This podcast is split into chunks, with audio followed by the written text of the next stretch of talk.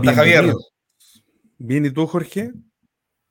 Ansioso, a pesar que ya es nuestra segunda experiencia en debate, pero igual ansioso, porque son distintos candidatos, distintos escenarios, distintas situaciones. Oye, le damos la bienvenida a todas nuestras eh, fieles auditores que ha ido creciendo, eh, nuestros auditores fieles aquí en Quinta Divergencia. Le damos la más cordial bienvenida a este segundo debate. Eh, en este caso es el Distrito 7, región de Valparaíso.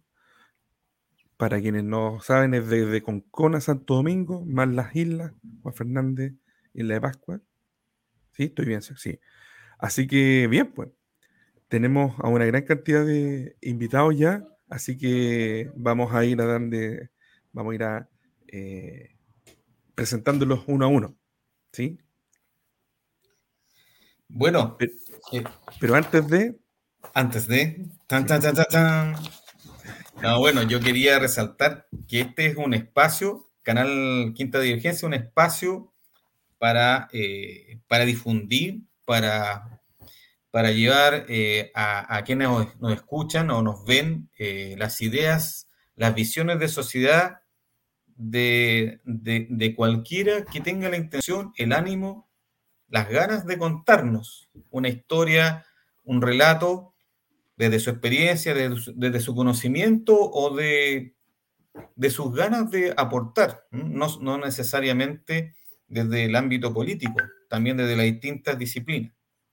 Y desde ese punto de vista, desde esa, aclarando un poco cuál es nuestro proyecto, cuál es nuestra misión y visión, eh, quería aprovechar de comentar que en el debate del día de hoy surgieron algunas bajas, algunos candidatos eh, eh, informaron debidamente a tiempo que no iban a poder participar, a pesar que en un principio ellos habían, digamos, habían manifestado que sí, Alguno fue por temas personales, laborales, y otro fue por un tema relacionado con eh, una perspectiva de género, que es, eh, en fondo, eh, permitir que en este espacio, por ejemplo, hubieran igual cantidad de hombres y mujeres. Entonces, yo quería aprovechar de comentar que nosotros hicimos un esfuerzo por tener tanto hombres como mujeres y, se dio la situación o la coincidencia que quienes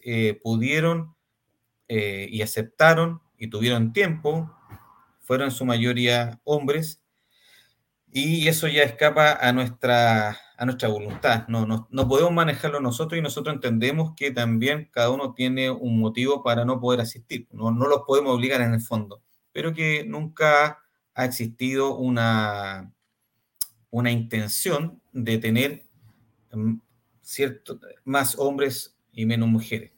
Puede, puede ser que en otro debate se dé al revés, porque justamente más mujeres puedan participar y sería genial, pero eh, es un tema que no escapa a, lo que nosotros podemos manejar. ¿ah? Yo quería aclarar eso y como para, para que se entienda y si se dieron cuenta algunos, hubieron varias modificaciones en nuestra publicidad donde aparecían primero puros hombres y después algunos ya no estaban y aparecieron nuevas participantes. Eso quería decir Javier. Súper bien, súper bien la, aclaración. Eh, aquí en Quinta Divergencia, este es un espacio para escuchar, para dialogar, para que las personas puedan expresarse. Eh, y eso es lo que nos importa, la idea. Lamentablemente hubieron varias bajas, se sumaron otras, pero lo importante es que estamos acá siendo las 22.44, estamos en vivo y en directo. Así que vamos a dar comienzo a este primer debate por el Distrito 7, candidatos al Congreso. Así que vamos presentándolo, Jorge, ¿qué te parece? Y los vamos mostrando también ahí a, a todos nuestros auditores. Y tenemos un completo, así que se incorporó Juan Pablo, tengo ahí tras bambalina. Dale. Ok. Bueno, nuestra primer. Eh, oh, se me movió la cámara. Oh, nuestra, primer, nuestra primera participante es eh, Susana Calderón. Ella es abogada, eh, abogado de la Pontificia Universidad Católica del Paraíso, directora ejecutiva de Espacio Love, una consultora de gestión y comunicaciones. También ella es socia ejecutiva de FTV Canal Digital, ha trabajado en los ministerios del Interior, Cultura y Desarrollo Social. Y además ella es militante del Partido Socialista. Susana Calderón. Bienvenida, Susana. Muchas gracias, Quinta Divergencia, Jorge, Javier. Celebro mucho estos espacios, así que muy contenta de participar. Creo que hoy día estamos de cara a la ciudadanía para hablar de política, reflexionar de política, así que estos espacios son muy valorados. Los felicito por la iniciativa. Gracias, Susana. Gracias a ti. Eh, yo voy a presentar a la segunda mujer en este panel. Ella se llama Vanessa Ferrer. Eh, va en la lista de independientes Centro Unido ella es publicista, cantante y estudiante de quinto año de Derecho. Damos la bienvenida a Vanessa. Bienvenida, Vanessa, ¿cómo estás? Hola, Javier. Buenas noches. Hola, Jorge. Un saludo para Susana también. Contenta, feliz de estar acá. Me encantan los debates. Así que, y aparte que como habíamos hablado un poquito antes de entrar a, la transmisión en vivo, yo agradezco enormemente estas iniciativas de medios de comunicación de la región para poder informar a todas las personas. Así que muchas gracias por la invitación. Por nada, bienvenida Vanessa. Gracias. Jorge, estás muteado. Bueno, sigue nuestro tercer eh, participante invitado, don Rodrigo Batone. Él es oficial de la Armada en Retiro, fue gobernador marítimo y también recientemente fue candidato a la alcaldía de Viña del Mar. Así que damos la bienvenida a Rodrigo Batone, que viene esta vez de parte del Partido de la Gente. Buenas noches, Rodrigo. Bienvenido. Hola, buenas noches, Vanessa, Susana, Javier, Jorge y a todos los auditores de Quinta Divergencia. Feliz, feliz de, de estar debatiendo, conversando de ideas, proyectos Hoy ha sido un día complejo, estuve en Valparaíso, San Antonio, en Yoyeo, en el Quisco, Algarrobo, Casablanca y Viña. Así que dispuesto a conversar con ustedes y feliz. Bienvenido. Excelente, bienvenido Rodrigo. Ahora voy a dar la bienvenida a una persona que se llama Juan Pablo Rodríguez. Él va como candidato a diputado por el Distrito 7 que estamos conversando, en cupo de la Unión Demócrata Independiente, UDI. Él es abogado, tiene 31 años y es profesor de políticas públicas en la Pontificia Universidad Católica del Paraíso.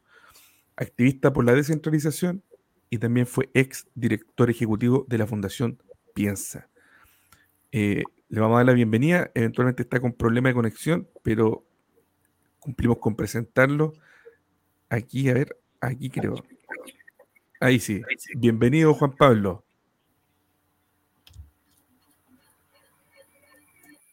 Hola a todos, muchas gracias, gracias por la invitación. Eh, se pasaron cariñosos, acá estamos por un poquito de problemas de señal, así que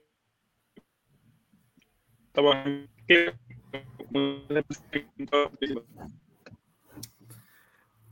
Bien. Vamos a estar ahí con él igual, pero bienvenido Juan Pablo. Ponga subtítulos mejor. Claro. bueno, seguimos con eh, nuestro quinto invitado, don Francisco Clavel. Él es ingeniero comercial, tiene un MBA y es y un máster o un magíster en dirección estratégica. Eh, emprendedor, también es eh, oficial de la Armada en retiro, comprometido con distintas organizaciones que promueven las ideas de la defensa de la vida, la familia, también como eh, apoyo al emprendimiento como pyme y asesor en materia de formación empresarial y también es o ha sido docente universitario. Bienvenido, Francisco. No me llamo Francisco, gracias. Luis Fernando. Francisco Clavel. Por favor, el otro, perdón, perdón.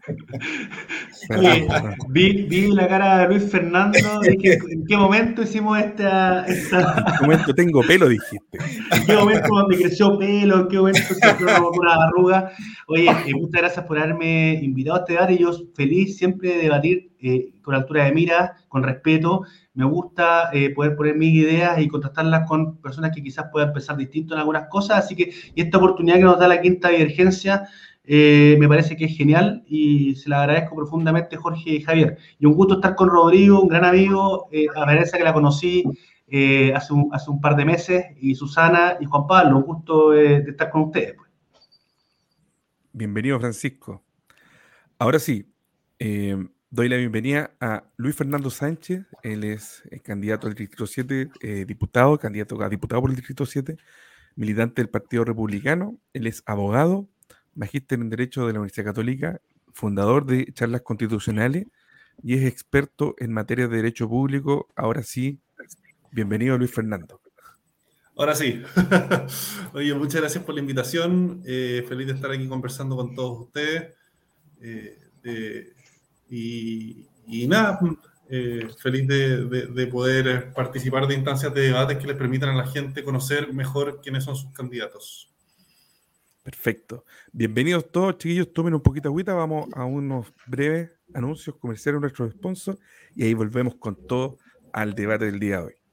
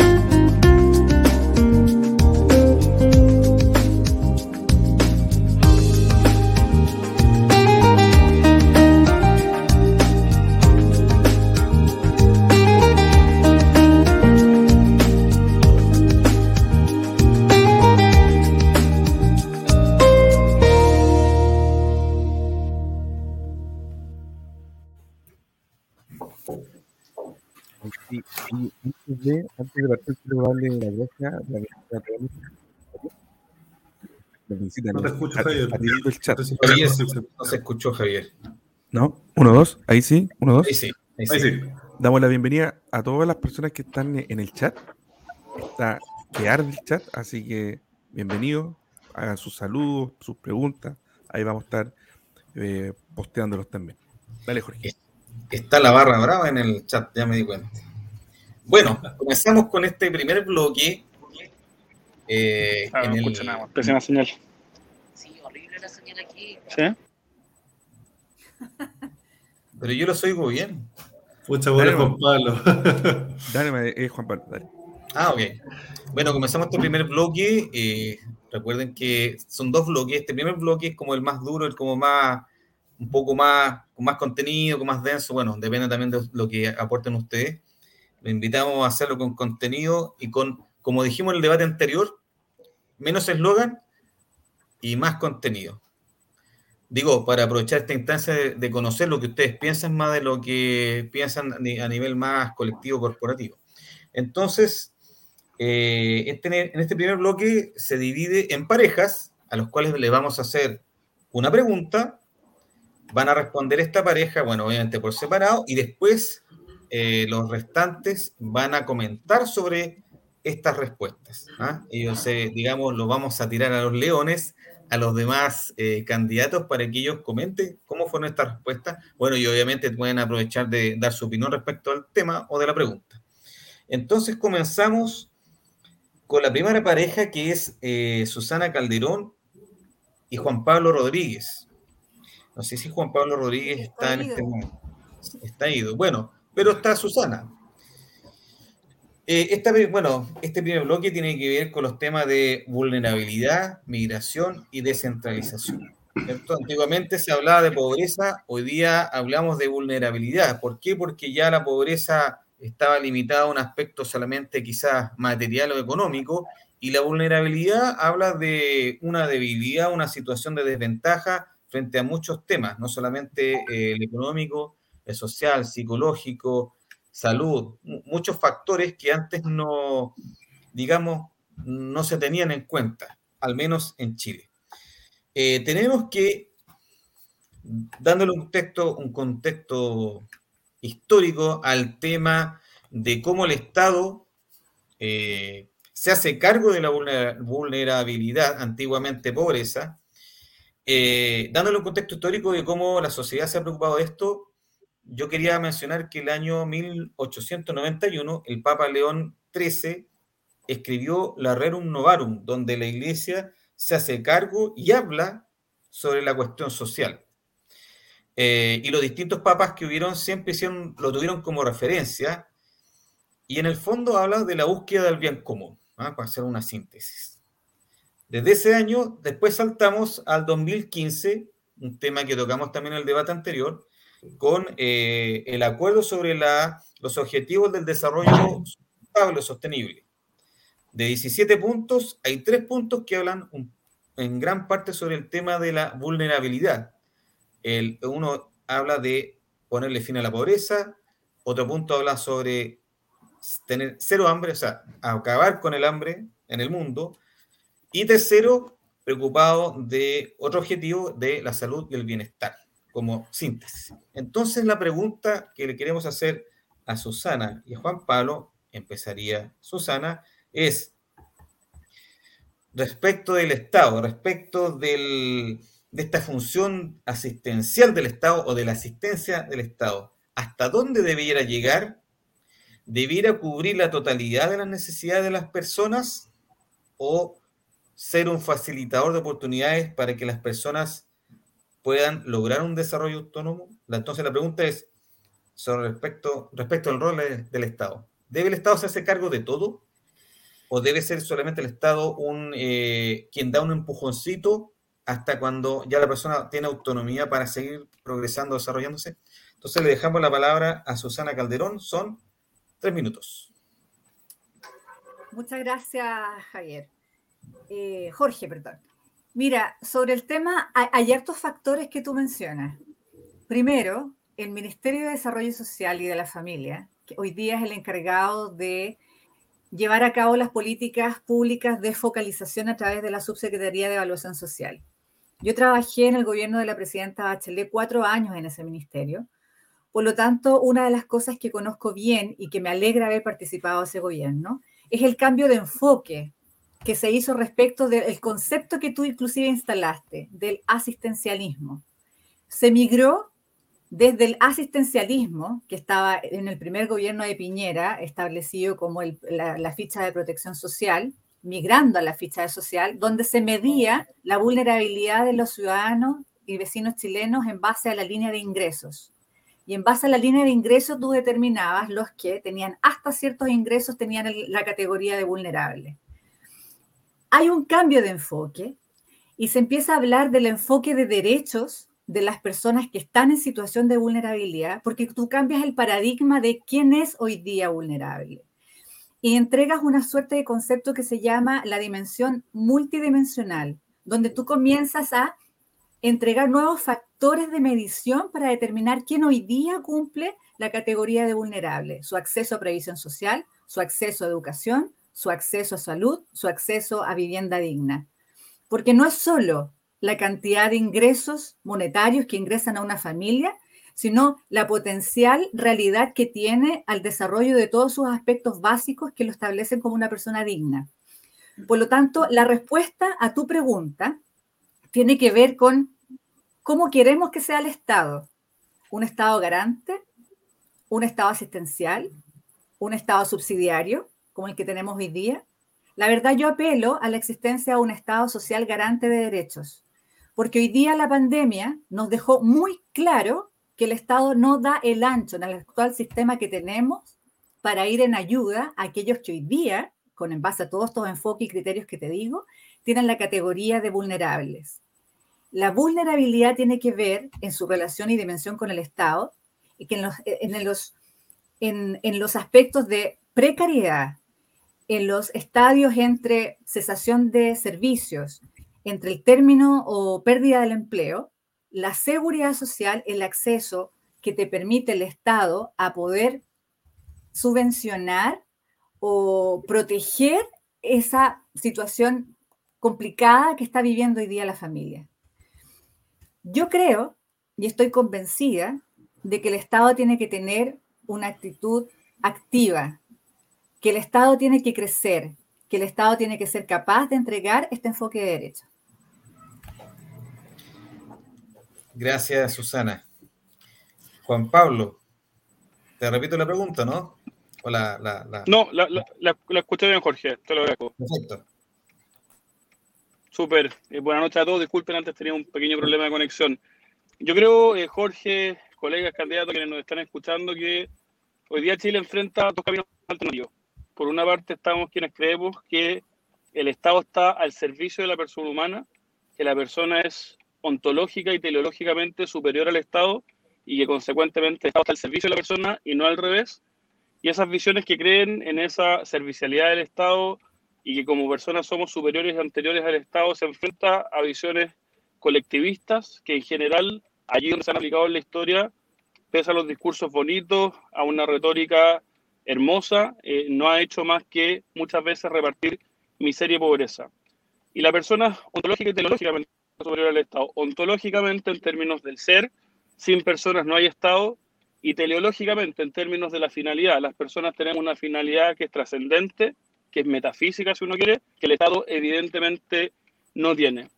De esta eh, servicialidad del Estado para con la persona se deriva, a mi juicio, una de mis principales prioridades en caso de poder ser elegido diputado, que tiene que ver con la importancia de construir un Estado que está al servicio de la persona y avanzar decididamente en modernizar el Estado.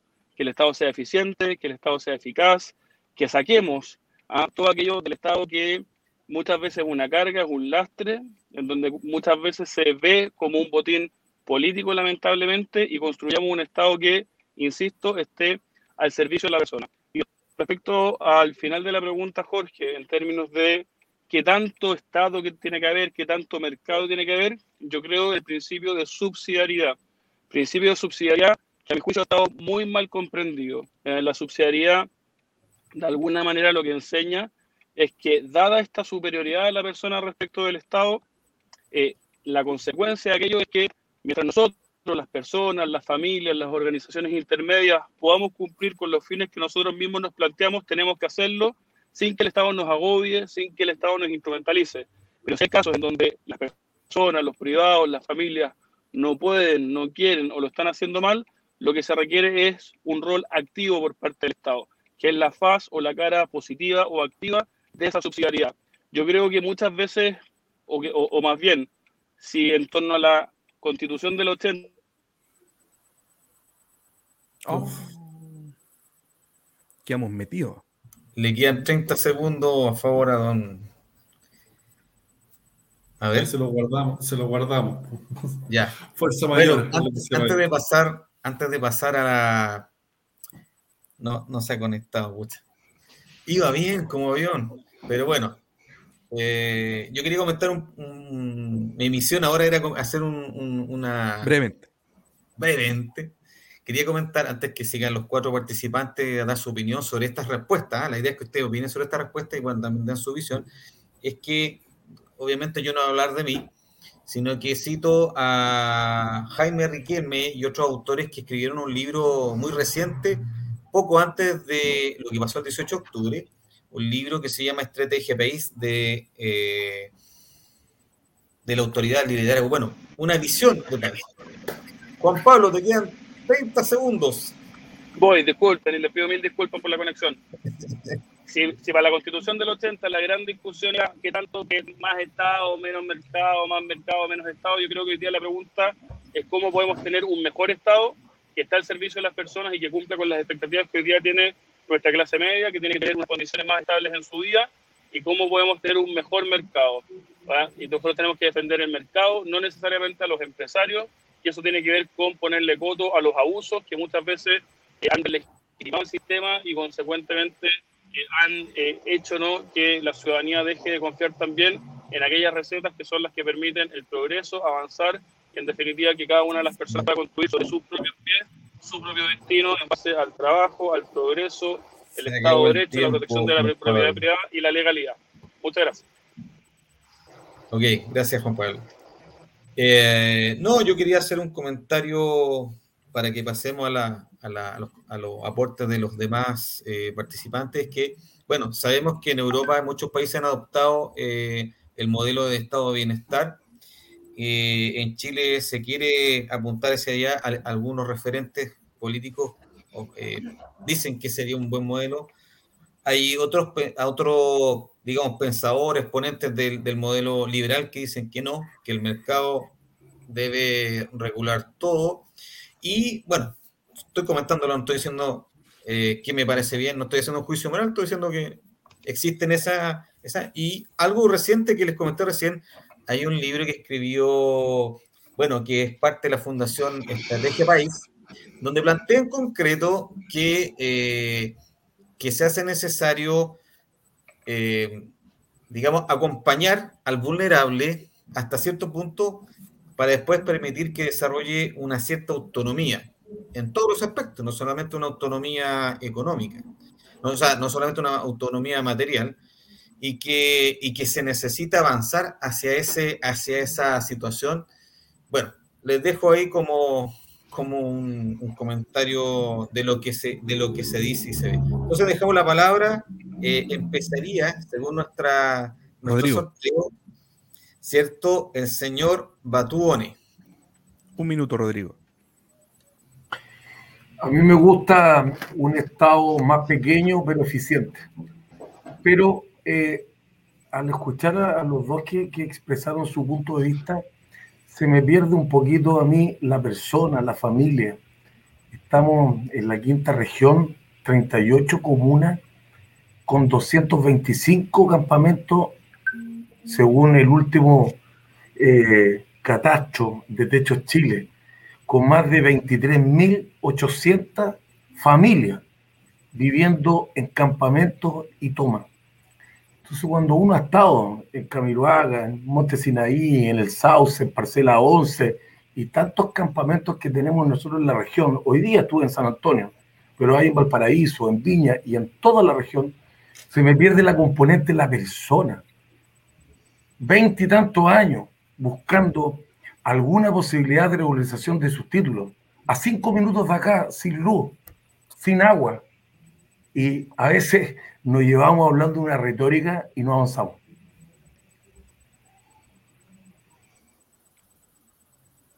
Gracias, Rodrigo. Seguimos con don Franz- Francisco Clave. Bueno, yo eh, escucho eh, este debate de eh, menos Estado, más Estado, y, y suscribo lo que decía Rodrigo y lo que decía Juan Pablo, eh, menos Estado y más eficiente. Pero aquí lo importante de la pregunta, tú, tú estabas hablando de la vulnerabilidad, y resulta que hoy día estamos en una sociedad, eh, Jorge, donde eh, tú pasas de ser clase media rápidamente a ser vulnerable porque eh, el efecto de una crisis o el efecto, no sé, de lo que ha ocurrido en Chile en los últimos eh, años con estos estallidos y la violencia, hacen que tú pierdas la capacidad de, de poder seguir progresando. Eh, y el Estado tiene que seguir su rol subsidiario, el rol subsidiario que, que le impone la misma constitución de 1980 y que espero se mantenga, en el sentido de seguir apoyando donde eh, es necesario apoyar hablamos del fin de la pobreza, hablamos de hambre cero, pero tenemos que hablar también de lo que tiene que ver con cultura y con educación, fundamentalmente. Eh, tenemos que tener mucha fuerza en ese tema. Eh, chuta, se me acaba el tiempo, pero... Eh, Estamos en tiempo. pero estamos por en allá tiempo. punto. Bueno, seguimos con, gracias Francisco, seguimos con eh, Vanessa Ferrer. Un minuto. Gracias. A mí me llama la atención, eh, bueno, esta es una pregunta que, que todo el mundo hace, que en el fondo es como la discusión típica del más Estado, menos Estados, como para tratar de posicionarte en algún sector o, algún- o en algún polo de la política. Lamentablemente la constitución del 80, eh, aparte de todos sus, defectos, ¿cierto? Que tiene, eh, ha sido una declaración de principio, eh, en mi punto de vista, más allá de lo que realmente ha cumplido. Yo creo que eso de hablar de más o menos Estado va a depender. Hay ciertos derechos fundamentales que deben ser absolutamente garantizados por el Estado. Y con esto me estoy refiriendo, por ejemplo, a los servicios básicos, a la salud, a la educación. Son, son temas que deben ser garantizadas por el Estado. Y hay otras cosas, obviamente, que tienen relación con el libre mercado. Yo creo que definitivamente entrar aquí en un debate de si todo debe ser el Estado, todo debe ser la empresa, me parece de verdad eh, que, no es el tema, digamos. Para poder manejar la vulnerabilidad hay que tener eh, satisf- satisfechos los servicios básicos mínimos. Eso debe ser garantizado por el Estado. Gracias Vanessa. Eh, sigue, eh, bueno, don Luis Sánchez. Muchas gracias. Está corriendo el tiempo ya que no, no lo veo en la pantalla. Para no adelantarme. Ya. Eh, mira, en esta discusión de más o menos Estado, yo creo que eh, algo que probablemente le va a hacer sentido a la gente es que los políticos, los mismos de siempre, vienen hablando de más o menos Estado, pero tenemos una sociedad hoy en día donde el Estado está ausente realmente en las cosas que más le preocupan a la gente. El año 2020, solo por dar un ejemplo, en la región de Valparaíso hubo más de 40.000 delitos de alta connotación social cometidos. Esto es más o menos un 10% de todo el país. Estamos como región por sobre la media nacional de la cantidad de delitos cometidos por cada 100.000 habitantes. Entonces, aquí se vive hablando mucho de la relación entre Estado-mercado en temas de economía, pero en aquellas cosas que son más importantes, que es la seguridad para todos los chilenos, es lo que más les preocupa, ahí el Estado está completamente ausente y al parecer a los más partidarios de un Estado masivo, un Estado metido en todo aspecto de nuestras vidas, eso no les importa. Gracias Luis, justo en el tiempo. Javier. No se escucha Javier. Eh, sí, perdón, perdón. Tengo que editar el temporizador. Ahora viene la siguiente pareja. Y la pareja está compuesta por. Por, por, por, por, por, por, doña Vanessa Ferrer y Francisco Clavel. ¿Sí? Lo voy a dejar acá cerquita para poder ponerlo ahí pronto. Vanessa Ferrer y Francisco Clavel. La pregunta es la siguiente. Ahí va. Déjame editar todo acá. Perfecto. Ya. Em, a ver. En el Chile, el Chile histórico, em, ha manifestado siempre ciertos comportamientos en cuanto a migración, ¿cierto? Em, por allá por los años, o a comienzos de siglo, finales del, ah, del siglo XIX en realidad, empezaron a llegar los primeros eh, desarrollos tecnológicos, incluso Valparaíso, David Trumbo, por, ejemplo, en el, famoso colegio presbiteriano, eh, las personas que trajeron el tema eh, del tren aquí, el tema de la aduana, todo ese fortalecimiento productivo en Valparaíso justamente eh, vino por parte, fue un aporte de migración. Posteriormente, la migración fue súper selectiva, es decir, gente de Alemania específicamente migrando para el sur de Chile, pero de un tiempo a esta época eh, ya hablamos de, migraciones masivas, eh, donde quizás el soporte normativo no es tan fuerte y donde se han suscitado situaciones como las que hemos sabido en el norte y quizás en tantas otras partes, pero quizás no se han mostrado por la prensa, por lo tanto no sabemos, pero quizás se ha ocurrido.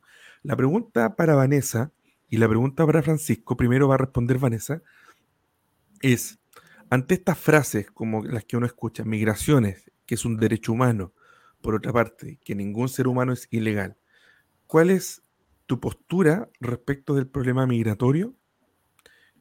¿Y cuál es cuál sería tu aporte concreto como futura diputada en la resolución de esta problemática? ¿Cuál es tu postura respecto del problema migratorio? ¿Y cuál sería tu aporte concreto para solucionar esta, esta problemática una vez que seas diputada? Adelante, Vanessa, tienes tres minutos. Bueno, partamos de la base que lo que ocurrió eh, y vimos en Iquique es algo tremendo, es algo muy profundo y que deja en evidencia eh, no solamente un tema de xenofobia, sino que un, un, tema de nuestro país que tiene que ver con un doble estándar muy potente, pienso yo, que por un lado nos definimos como, como un país muy solidario, pero la verdad es que esa solidaridad solamente la vemos en la Teletón y en ciertas campañas, pero nosotros no somos un país solidario. Definitivamente nosotros en el día a día no le, no le damos el asiento a la micro a las personas, no hacemos pasar a la gente en el supermercado cuando lleva dos cosas antes que nosotros. No somos un país solidario, definitivamente. Entonces se nos ha querido como, como imponer esta cultura solidaria que la verdad es que nos dimos cuenta con lo que pasó que no es realmente así. Eh, lo que se ha podido descubrir en esta situación es que este es un país que a la vez, más que, ser xenofóbico, digamos, es un país que le tiene miedo a la pobreza. Porque la gente que viene es pobre, lo está pasando mal. Porque no se va a comportar de la misma manera si fueran eh, migrantes de Europa o, o de otros países, ¿verdad? Entonces vemos que aquí hay un tema que queda en evidencia, que es también la fobia a la pobreza.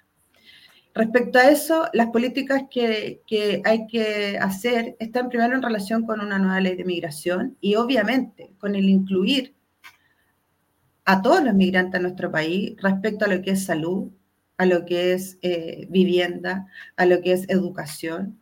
La multiculturalidad es hoy día una realidad a la que nosotros no podemos eh, no ver eh, presidente Piñera invitó a, los venezolanos un tiempo atrás, ¿cierto? Y dejó las puertas abiertas. Y yo creo que principalmente el tema que nos convoca es esta eh, migración clandestina, digamos, las 25.000 personas que han entrado de manera clandestina al país. Pero nosotros tenemos que tener políticas públicas realmente eh, que vayan en la dirección correcta de incluir las nuevas culturas, los nuevos migrantes, y que se respeten sus derechos humanos, obviamente. Ellos vienen a trabajar a nuestro país. Tenemos que terminar con los paradigmas de que vienen puros traficantes, de que nos vienen a quitar el trabajo, de una serie de cosas que la verdad es que son paradigmas, porque yo no he visto, no sé si alguien tiene cifras, digamos, de, de cuánto si la delincuencia ha aumentado porque son más migrantes. La verdad es que la delincuencia se da en todas partes. Así es que el aporte que yo haría como diputada obviamente está relacionado con implementar, primero, ojalá, eh, gestiones para una nueva ley de migración que incluya en la parte multicultural, educación, salud, todo lo que tiene que ver con lo básico, a las personas que vienen de otros países y que puedan aportar con todo lo que ellos realmente vienen a hacer, que es a trabajar. Gracias, gracias Vanessa. Te quedaron ahí cinco segundos para usar más adelante. Guárdamelo. ¿Ah? Tienes cinco segundos ahí, tienes un, un ticket. O, me lo regalas a mí, pues Vanessa. También. No, no, yo no regalo nada. Pero tienes que ser solidaria conmigo. No ¿Ah? somos solidarios, yo lo dije. Francisco, tienes tus tres minutos. Repito la pregunta para las personas que se han ido añadiendo también eh, y para que se preparen después los demás candidatos. Eh, ¿Cuál es la postura de, eh, de, cada, de cada uno de ustedes, su postura respecto al problema migratorio? Y una vez que sean diputados, ¿qué es lo que van a hacer al respecto? Resumiéndolo, simple. Adelante, Francisco, tiene tres minutos. Mira, eh, y verás cómo quieren en Chile al amigo cuando es forastero, cantábamos en algunas oportunidades, ¿cierto? Y la verdad es que Chile sí ha recibido siempre muy bien a los migrantes.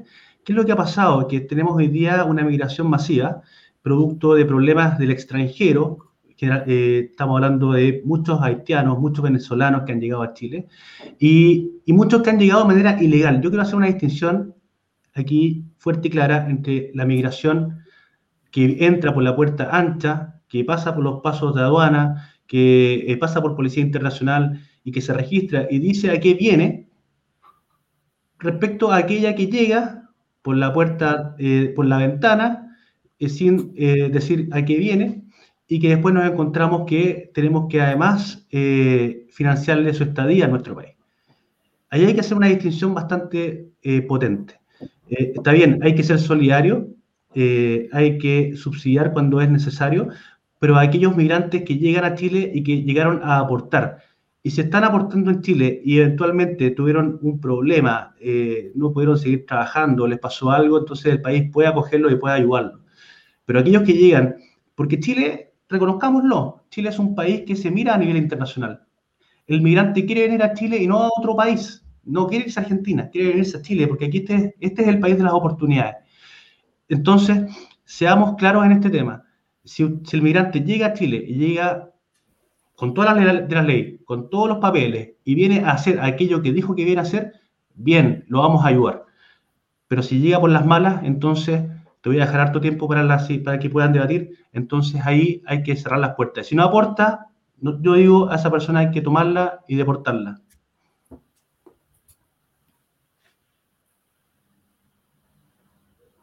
¿Sí? ¿Hasta ahí? Sí, te regalo el trato del tiempo. La verdad es que eh, no más que eso. Hoy día el problema migratorio, que no se súper claro, el problema migratorio le han llamado, le han, llamado problema migratorio, pero el problema es que el Estado no ha sido capaz de controlar el acceso de los migrantes a nuestro país. Es un problema del Estado. Perfecto. Perfecto. Entonces, tenemos a nuestros dos, tenemos a la pareja de dos, dijo alguien, que opinó cada uno con sus respectivos tres minutos. Y ahora va a comentar Juan Pablo. Juan Pablo, te toca. Vas a tener un minuto. Un minuto para comentar esta pregunta. Si quieres refutar algo que hayan dicho tanto Vanessa como Francisco, déjame editar el temporizador y te doy el minuto. Espera un poquito, por favor. Adelante, cuando tú quieras. Sí, eh, lo primero, es empatizar eh, con los migrantes, migrantes que están escapando eh, de la narcodictadura marxista venezolana de Nicolás Maduro y que curiosamente están escapando, sea por persecución política o sea por hambre, a la denominada por algunos, por la izquierda radical, una del neoliberalismo. ¿no? Pareciera ser que ese, ese maniqueísmo y esa posición de que por una parte eh, hay un paraíso ¿no? que, se, que, se, que se busca a través de ciertas ideas que han fracasado en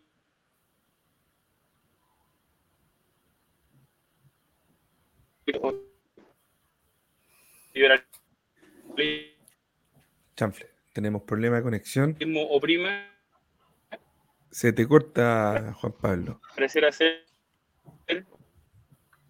que queda bastante en evidencia que aquello, que aquello no es así. Esta es una crisis, un hecho de violencia eh, acometido respecto de las poquitas propiedades que, por ejemplo, ellos eh, en el hecho que fue noticioso tuvieron.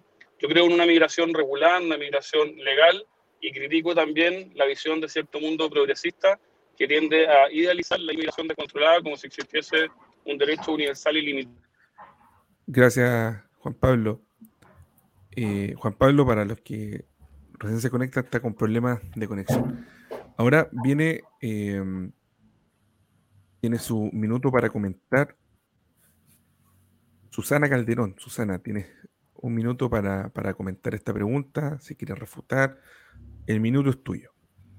Muchas gracias. Eh, bueno, yo difiero con Juan Pablo. Yo creo que el estatus migratorio de hoy día es indiscutible de derecho humano. Por lo tanto, existe un derecho garantizado y básico a migrar, a migrar por las razones que sean. Eh, creo que Chile, y confío en lo que salga de la mano de la Convención Constitucional, hoy día la multiculturalidad es un proceso cultural que estamos llevando muy profundo. Hoy día el, el, poco porcentaje de resistencia a la migración tiene que ver con una, con una situación clasista y racista que todavía tiene Chile. Y esto tiene que ver con los inmigrantes de color también. ¿Por qué? Porque no existe la misma actitud racista con respecto a la migración alemana, como habló hace un rato, la inmigración italiana, con los gringos que vienen con unitas, etcétera. No, acá el problema migratorio tiene que ver con las personas de afrodescendientes, con personas de color, con personas pobres, con personas con menos estudio, pero creo que eso es una situación que va a ir mejorando poco a poco con la educación que tengamos en el futuro. Perfecto, muchas gracias. Muchas gracias, Susana. Ahora tiene su minuto Luis Fernando Sánchez. Fernando, tienes un minuto para comentar la pregunta, refutar lo que tú quieras. Ah, ojo, Juan Pablo, te, em, te emplazaron, al final te vamos a dar 30 segundos si quieres tomarlo. Eh, Luis Fernando, adelante. Muchas gracias. Oye, creo que es súper fácil hablar de generosidad, de clasismo, de racismo, cuando no son tus hijos los que, quieran, los que quedan fuera de los jardines de la Fungi, o cuando no eres tú el que te quedas sin beneficios del Estado porque se les están entregando a inmigrantes. Aquí el tema no es eh, el, inmigrante, el color de su piel o el, eh, el país que está en el título del pasaporte. Aquí el problema es que las cosas tienen que ser ordenadas y tal como decía Francisco, estoy de acuerdo, la gente tiene que entrar por la puerta y no por la ventana. Esto es igual que cuando vas a la casa de tu vecino. Tú al vecino, a la casa del vecino, no te metes por la ventana, ni tampoco le impones dentro de su casa tus, tus propias reglas. Aquí las cosas tienen que hacerse bien, tienen que hacerse en orden. Todos los países, no solo el nuestro, tienen derecho a establecer las reglas según las cuales reciben gente y la cantidad de gente que pueden recibir de forma digna como estamos recibiendo gente en Chile hoy en día, no es digno, no es digno que digan en la calle. Y eso es la primera eh, deber de humanidad que deberíamos tener, deberíamos tener presente. Gracias. Gracias, Luis Fernando. Ahora tiene la palabra justamente Rodrigo. Déjame editar acá. Rodrigo, vamos a poner acá en primer plano. Rodrigo, tienes el minuto para comentar esta pregunta. Adelante. Provengo de una familia italiana de emigrantes entre italianos y españoles. Eh, he, visto con, atención lo que ha ocurrido en la zona norte y a veces parece que el problema es de los iquiqueños, a veces que el problema de los chilenos, habiendo dos pasos habilitados, Chacayuta y Colchane, en los cuales los dos he estado, pero aquí no hay una frontera de pasos no habilitados. Cuando uno entra a un lugar tiene que hacerlo con los permisos correspondientes y esos son en origen. Pero yo lo que me llama más la atención es que no se ha hablado cuál es el plan presentado, los resultados del plan de la ONU. ¿Cuál es la responsabilidad de Venezuela? Muchas veces nos dijeron que era el país de las libertades, el país de la educación, el país de todo. ¿Cómo se hace cargo Maduro de que más de 5 millones quieran salir de su país? ahí es fácil, cuidado, llegan a Chile, pasa en Estados Unidos con Cuba, pasa con los mexicanos, llegan acá, después hacen remesa y allá le alivia la economía. Cuidado con eso. Gracias. Eh, antes de darle la palabra a Juan Pablo, me quedaron algunos comentarios como para poder eh, matizarlo. Entonces vamos a darle los 30 segundos a Juan Pablo cuando, cuando logre conectarse, pero voy a una licencia, Jorge Moderador 2 y le damos 30 segundos a, a todos sobre este tema. ¿Por qué? Porque por ahí alguien comentó sobre la ley de migraciones. Bueno, hace tiempo estuve escuchando al intendente de la región de Tarapacá comentando sobre la nueva ley de migraciones. Bueno, la nueva ley de migraciones se aprobó 11-12 de abril de este año, la nueva ley, que aún no entra en rigor porque está pendiente el reglamento. Entonces, sería interesante saber eh, qué acciones van a tomar ustedes eh, si van a acelerar ese reglamento, porque ya difícilmente ese reglamento va a estar listo antes de que... Está listo, ya está, están las expresiones. Perfecto. Entonces, ¿qué más se puede hacer? ¿Basta solamente con el tema de ley? Hace tiempo, una, un mes y medio más o menos, salió una columna en el Mercurio sobre el exceso o el excesivo legalismo que existe aquí. Si hay una ley, lo hago. ¿Cuánto de cultura? 30 segundos más para, para cada uno, pero antes de eso, la réplica de Juan Pablo. Juan Pablo, si estás conectado, si tienes la posibilidad, adelante tus 30 sí. segundos. Muchas gracias.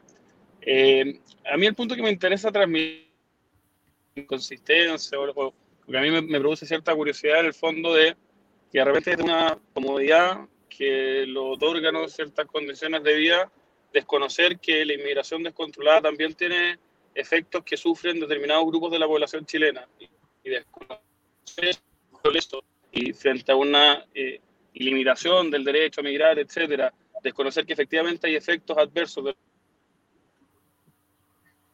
frecuentemente JB, lamentablemente, estamos con problemas. cuenta de por qué existe una parte relevante de la ciudadanía ah, y bien pensada. Y eso. Perfecto. Vamos con los últimos 30 segundos la última ronda, solo 30 segundos. Para Javier, yo, yo, también quería decir algo. ¿Puedo? ¿Te, te emplazaron? Es que a mí, a mí tú me... La pregunta era para ah. mí y para Juan Pablo. No, no, no. Eh, ¿Cómo? ¿Cuál, no, yo simplemente estaba comentando todo lo que habían dicho para darle los 30 segundos a cada uno. Y Juan Pablo tenía 30 segundos porque uno de los, de no sé quién, lo había emplazado. Entonces ahora tienen 30 segundos todos. Vamos a comenzar por ti. 30 segundos, Vanessa, para resumir este, este tema. ¿Y qué más se puede hacer? Yo hablaba sobre el tema de la ley, si basta eso o, o tiene que ir también con otras cuestiones. Ya, yo quería decir tres cositas cortas. Primero, eh, respecto a, lo que comentaba Luis acerca de este tema de los jardines infantiles, de la Junji, yo la verdad es que con mucho respeto, Luis, te emplazo a que me des cifras de niños que han quedado sin colegio porque siempre han privilegiado a, personas extranjeras, porque la verdad es que yo no he visto cifras que evidencien lo que tú comentas, lo cual puede ser cierto, pero de todas maneras sería interesante conocerla. Y en segundo lugar, también eh, el, tema de, qué hacemos con, Maduro eh, no está dentro de las facultades de nosotros como diputados. O sea, los problemas que tiene Maduro y por qué se están viniendo los, inmigrantes de Venezuela a Chile es un tema que tendrá que ver él en su gobierno allá. No, no podemos hacer nada. Gracias, Vanessa. Vamos al tiro con Luis Fernando y ahí continuamos con los demás para que responda al tiro su, su emplazamiento. Adelante, Luis Fernando. Bueno, muchas gracias. Eh, aquí el, problema de la migración descontrolada, independiente de cuáles son sus expresiones, que no pasa solo por la Junji, sino que pasa por infinitas situaciones de que los servicios públicos se ven colapsados, que es una cuestión de sentido común. O sea, tampoco hay que velar a, cifras específicas en cada una de las áreas eh, que, donde el Estado entrega beneficios, se ven evidentemente colapsadas porque el Estado no da abasto. Por eso es importante que la inmigración sea controlada y sea de acuerdo a las cantidades de gente que podemos recibir de forma ordenada. El ejemplo principal de esto se ve precisamente en el norte, donde la gente termina viviendo en la calle. O sea, ¿qué mejor ejemplo hay de que no podemos recibir gente por montones que el hecho de que personas vivan en la calle? Em, vamos con Susana. Susana, tienes 30 segundos, dale. El tema, Chile está en camino a arreglar su tema normativo en materia de migración.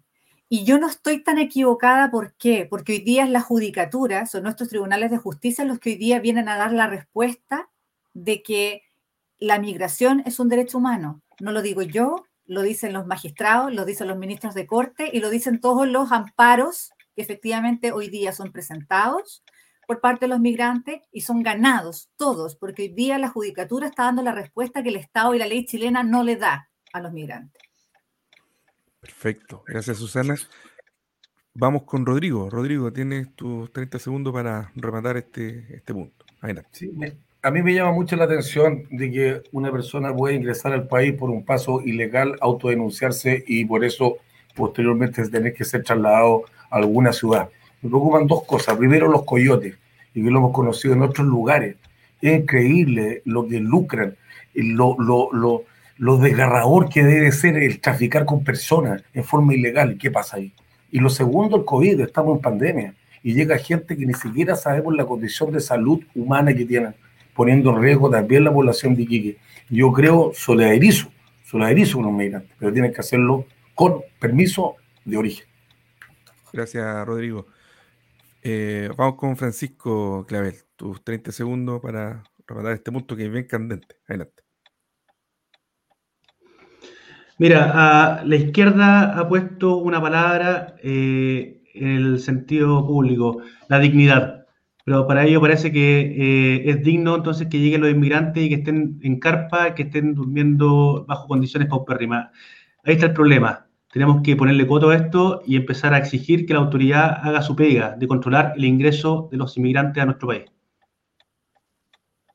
Perfecto. Em, creo que estamos, ¿no? Sí, me, ayuda que me, me tomé esta licencia porque creo que esto es un tema gigantesco. ¿Ah? Claro, se, va a descontar del sueldo mensual.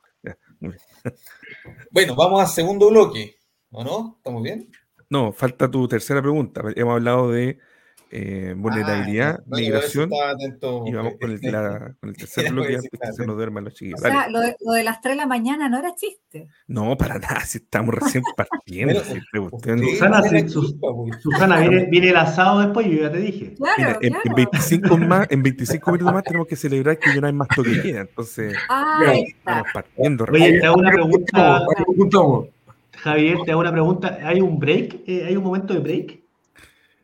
Eh, ¿Para, que, para tenemos tu problemas de. Vamos para, hacer un para quienes tenemos problemas de vejiga chiquitita, De digamos?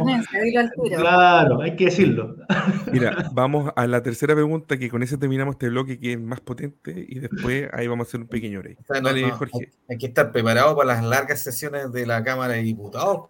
Es verdad, es verdad. Estamos practicando. Bueno, la tercera pregunta, eh, para la tercera pareja, que sería Rodrigo Batone y Luis Fernando Sánchez. ¿Ya? Para que se vayan preparando, calentando motores. Tiene que ver con la descentralización. Yo lo discutimos con Javier si la palabra era descentralización, desconcentración, pero lo explico un poquito. Eh, se, se hizo hace décadas atrás un, un modelo Nos de dividir el país ¿Tú podías hacer administrativa- esto para que tú sabes? Muteate, Juan Ya. Pablo. Dale nomás, Ya está dale, continúa. Ya. Se, se estableció décadas atrás un modelo de, de de separar administrativamente la nación o el país, la república, no sé cómo se va a llamar después, pero digamos territorialmente, pero en, en función de, una, de un orden administrativo. En 13 regiones, ahora llevamos en 15 me parece, y hay algunos que apuestan o dicen que una solución para esto sería hacer más regiones. Yo lo he oído, lo he visto, lo he leído por ahí, propuestas. Hay otros que han propuesto hacer macro regiones, o sea, juntar varias regiones en función de características, conveniencia, etc. hay otros que incluso han propuesto, me acuerdo también, un candidato presidencial que propuso o planteó la posibilidad de discutir eh, transformarnos en un estado, estados federales, como Estados Unidos y creo que México también. En el fondo, ideas, soluciones, propuestas para resolver este tema de la concentración del poder y del manejo administrativo de los recursos, que aparentemente es como la traba para llevar la solución, para lograr la eficacia y la eficiencia en el manejo de los recursos. de eso se trata. Entonces, la pregunta es, como futuro diputado, ¿cuál sería su propuesta concreta para alcanzar una descentralización profunda? No soluciones parches, no aspirinas, una descentralización profunda. O sea, estamos hablando de un tema a mediano y largo plazo, no para el año los cuatro años, no. Una descentralización profunda. Por favor, comienza Rodrigo Batone. Oye, me encantaría eh, poder darte la, eh, la, la- receta, Jorge, pero esto llevamos años y años conversando de la descentralización, de llevar el, poder a, a las regiones, descentralizar.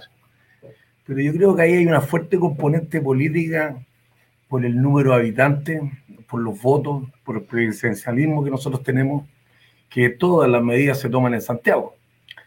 Y, en definitiva aquí hay varios ejes. Eh, no está la solución en un solo tema, porque tiene que pasar por una voluntad política de querer materializarlo. Te pongo algunos ejemplos. Eh, el gobernador regional, actualmente esta figura que, que costó entre los recursos, las funciones que éste tenía, sin embargo, tenemos al lado un delegado presidencial. Ah, tuvimos que ponernos de acuerdo si en la intendencia estaban los dos, en el tema de seguridad va uno, en el tema va el otro. Entonces, como a la chilena, se hacen las cosas a media, sin duda. Si a nosotros nos toca, los que estamos acá, tenemos que abordar el tema de esta autoridad en la región. ¿ah?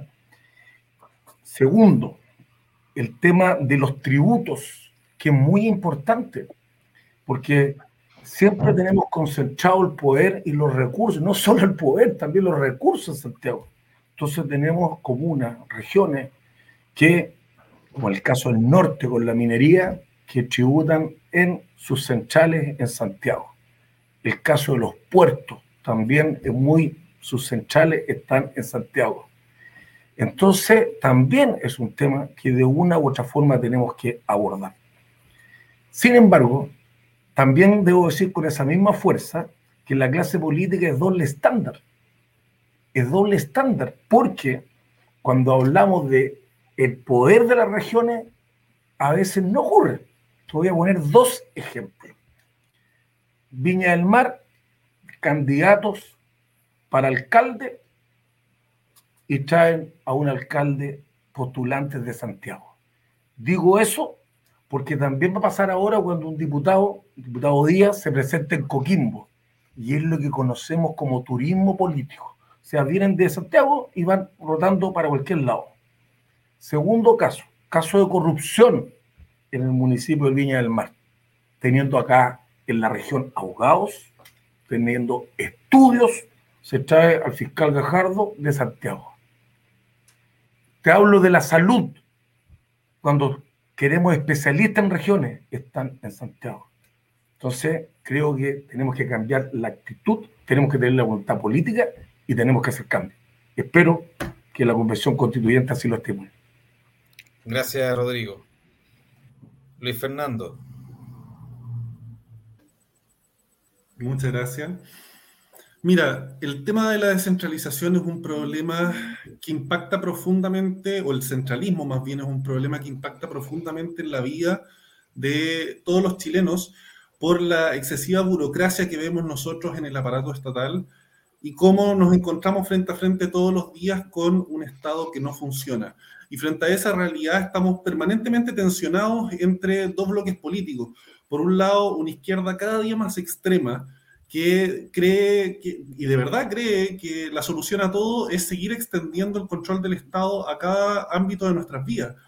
Y por el otro lado, lamentablemente, una coalición de centro-derecha que han sido quienes más han estado posicionados en ese, en ese segmento durante las últimas décadas, que tampoco han sido capaces de taclear bien estos problemas eh, y que cada vez que la izquierda les insiste en más Estado, más Estado, más Estado, han terminado siempre cediendo, a pesar de que cada cuatro años nos prometen lo contrario.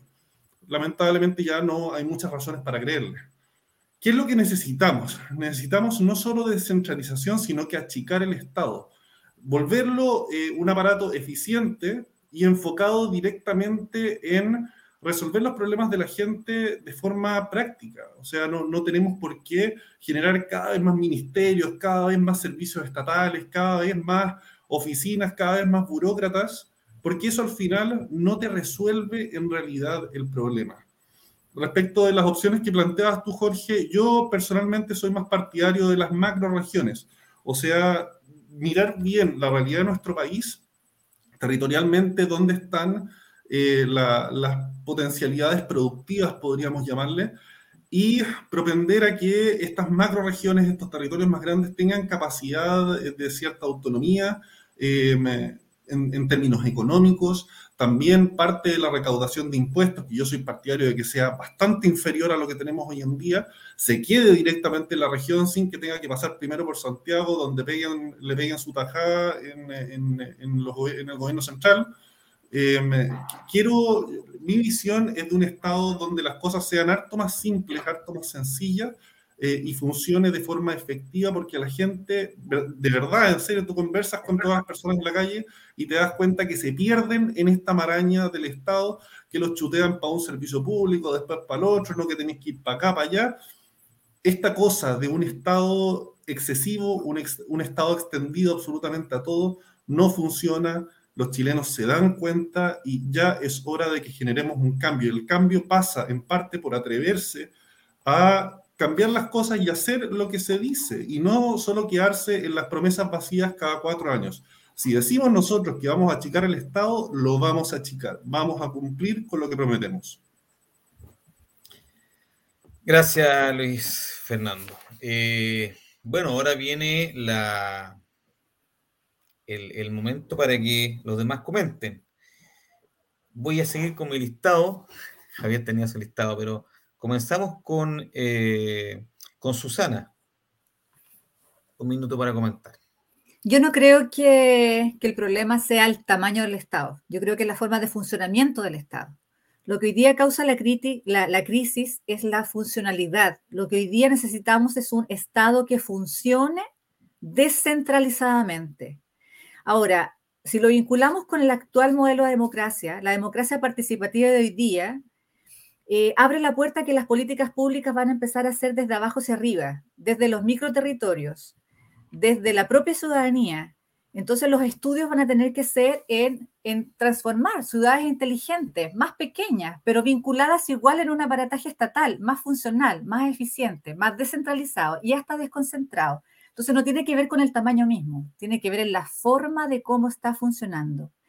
Y estoy de acuerdo dentro de todo con lo que hoy día la crisis que tenemos es por la concentración política, de riqueza y de poder. Habemos acuerdo. Gracias, Susana. Eh, Vanessa, un minuto. La verdad es que seguimos con el tema de más Estado, menos Estado. Hemos como ocupado harto tiempo hablando de más o menos Estado y, claramente el tema de la descentralización, nuevamente, eh, según mi punto de vista, no solamente tiene que ver con aquello. Han hablado muchos candidatos, no en este panel, pero en, en todo el proceso de esta candidatura sobre una nueva ley de tributación que obviamente tampoco nos va a competir a nosotros como diputados porque es de exclusiva facultad del presidente, pero sí eh, es importante que la tributación quede dentro de las regiones. Yo creo que deberíamos presionar mucho más como nuevos legisladores respecto a esa ley de tributación regional, que sí ayudaría a cada una de, las regiones a tener sus propios recursos, o aumentar aún más sus recursos. Y, y por último, eh, eh, tiene relación también con, lo que va a pasar en la nueva constitución. Yo creo que hay que también esperar y, tener una observancia profunda respecto a lo que está ocurriendo, se va a plantear en la nueva constitución el tema de la centralización. Em, ya, gracias. Gracias, Vanessa. Ahora seguiría. Me perdí. Me ayuda, Javier. Me perdí. Falta Francisco. Francisco, y Juan Pablo. Por favor. Es que tú quieras, ya. ¿Voy yo o Juan Pablo? No, Francisco. Perfecto. Bueno, que hubo acá es que, primero que todo, hay que entender que tener más eh, oficinas burocráticas eh, hace más ineficiente el Estado. Así que primero hay que darle más autonomía a la CEREMI, hay que darle más autonomía a la gobernación, eh, a la gobernación regional hay que eliminar la, delegación presidencial, tiene que haber una sola unidad ahí que, opere para hacerlo mucho más eficiente. Eh, eh, eso es fundamental. Y, yo creo que desde el punto de vista de nosotros como candidatos a, diputados y que vamos a estar en el Congreso, tenemos que saber encaminar eh, los proyectos de ley para que los recursos que se generan en cada región se queden en la región. En eso estoy totalmente de acuerdo. Por ejemplo, acá en nuestra región, dos ciudades puertos, dos ciudades puertos que podrían perfectamente dejar mucho ingreso a la región para poder desarrollarla y que pueda progresar mucho mejor. Así que, eh, en términos prácticos, se soluciona este tema eh, particularmente enfocando los esfuerzos en la misma región y con decisiones regionales y no centralizadas en Santiago. Gracias, Francisco. Y por último, Juan Pablo, un minuto. Sí, Chile es un país atípicamente centralista, de los más centralizados del mundo. Detrás del gasto público, cerca del 13-14% se decide a nivel subnacional, en las regiones, en las ciudades. Si uno se compara con países unitarios de la OECD, eso es cerca del 30%. Esa es una brecha brutal que tenemos que comprar a superar y cambiar el paradigma cómo solucionan los problemas públicos en Chile. Hoy día los problemas públicos se solucionan de arriba para abajo. Primero el gobierno nacional, luego, si es que no puede, el gobierno regional y después residualmente los gobiernos locales. Yo creo que tenemos que solucionar los problemas públicos del modo exactamente inverso.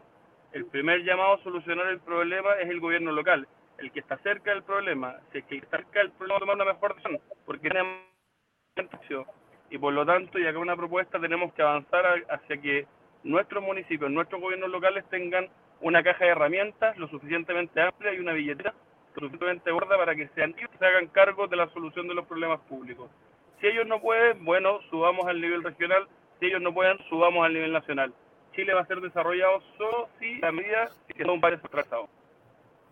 Estamos en el tiempo, Juan Pablo. Muchas gracias. Estamos en el tiempo, Juan Pablo. Muchas gracias. ¿De qué? Javier, ya, a ver. Sí, estamos con estas. eh, Parece que no hubo interpelación a esta vez, ¿o ¿no? no. Creo que Este primer hubo, creo que hubo acuerdo. Hubo acuerdo de región, somos de región. ¿Quién va a estar en contra? Ahora yo, Claro. yo puedo, puedo- puedo Yo un estoy en desacuerdo con. claro. 10 segundos para agregar algo. Creo que los municipios tú- tienen algo súper importante que decir. espacio. Yo tengo, tengo un espacio ahí que me sobró. Los municipios tienen mucho que decir y quizás en ese sentido los mismos eh, alcaldes debiesen ser quienes sean los consejeros regionales y quienes eh, ayuden o aporten a las decisiones de la, de la región, porque ellos tienen la cercanía con la gente. Ese es un cambio que se puede realizar y es un cambio que propone nuestro candidato presidencial, José Antonio Casa. Ese tiene otro costo. Bien. Estaba dentro de mi segundo que dejé de hacer. Ya. Hagamos una pausa para que tome un poquito de aire y vamos a entrar al, al último bloque para que entren con ganas, con fuerza y preguntas más cortitas y respuestas más profundas. Eso esperamos. Así que, chiquillos, los vamos a dejar tras bambalinas. Me quedo con no Jorge vayan. acá pelando un poco y después los invitamos. no se vayan, no se vayan.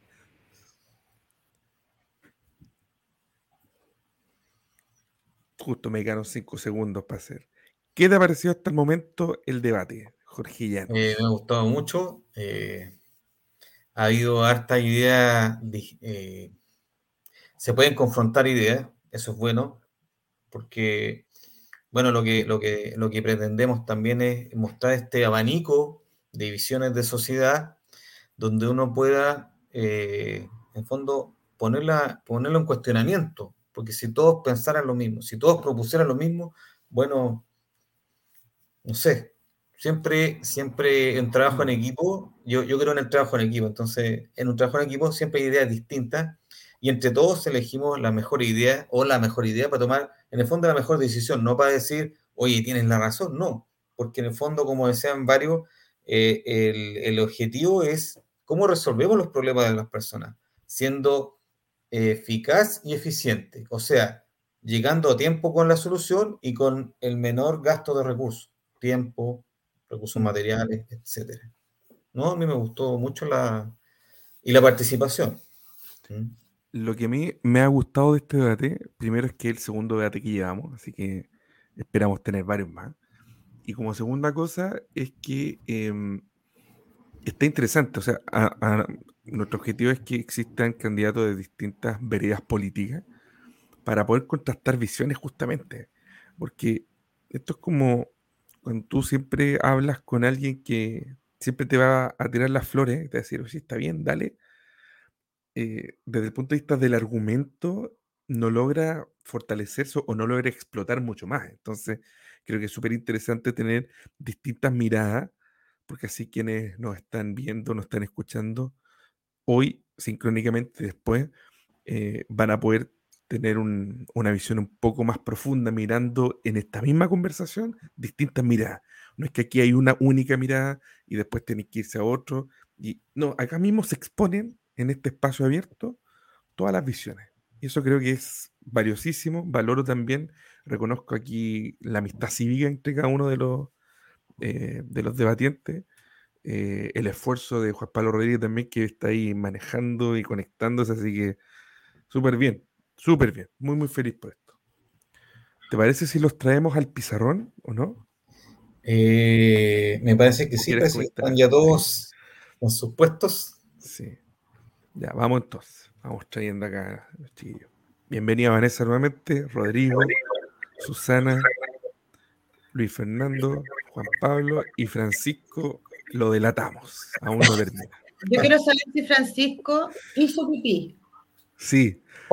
Vamos a entrevistar a Francisco. Vamos a hacer. Francisco. dilo. Los ¿Cuál pillé pelándome? ¿ah? Los pillé pelándome y les quiero decir ¿Hizo que sí, pipí? el, ¿Cómo te fue? el baño es una necesidad, eh, eh, es, es Es un derecho fundamental, fundamental. es un Es derecho un derecho fundamental, humano, es un derecho humano. es un derecho humano, así que yo les agradezco que me hayan permitido este minuto para poder porque te juro que lleva como 20 minutos ahí. Oye, Por eso tus respuestas eran tan cortas.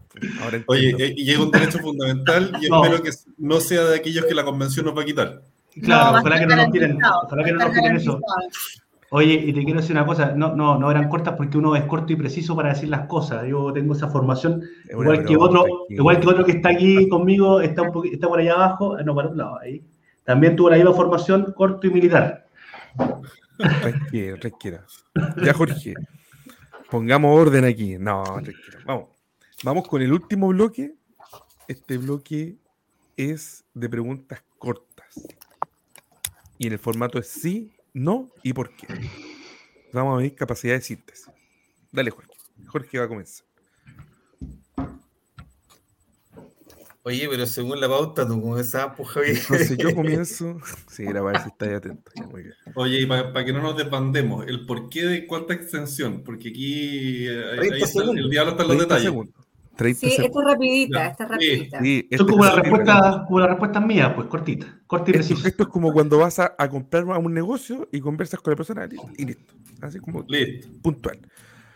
También hicimos parejas. Acá la pareja es Susana Calderón y Francisco Clavel. Entonces voy a poner por acá yo. Buena pareja, buena pareja. Francisco Clavel y la Susana. Perfecto. Déjame habilitar acá el cronómetro, todas estas cuestiones. Perfecto. ¿Quién va a ¿Es la misma pregunta para los dos? No, sí, ah, sí, sí, Pero son dos, son dos preguntas. Ah, o sea, una pregunta la contestas tú primero y después Francisco. La otra pregunta la contesta Francisco y después, y después tú. Ok. Esto es innovación pura y dura. ¿eh? Así que, ya. La pregunta, chiquillo, es la siguiente. Contesta primero. Eh, contesta primero Susana y después Francisco. Susana, 30 segundos. Eliminar AFP, si no, ¿por qué? Eh, yo considero que tiene que haber un sistema público.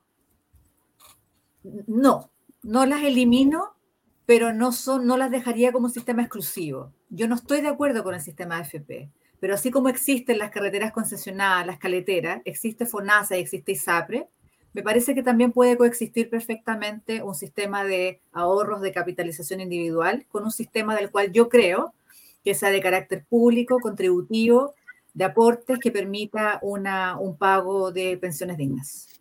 Perfecto. estos 30 segundos, la pregunta, ¿eliminar AFP? Si no, ¿por qué? No, no hay que eliminar la AFP. Ha sido el mejor sistema que ha demostrado a nivel internacional que es un sistema eh, perfectible, como lo dijo el mismo creador, pero por supuesto que es un buen sistema y hay que, hay que mantenerlo. Ahora, esto es de la AFP estatal, y le pregunto a la gente que piensa en eso si pondría la plata en una AFP estatal, sabiendo cómo funciona el Estado, ineficiente. Yo no lo haría, no sé ustedes.